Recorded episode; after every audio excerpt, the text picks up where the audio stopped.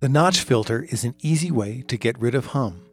It removes the fundamental frequency of the hum, whether 50 or 60 cycles, and the harmonics.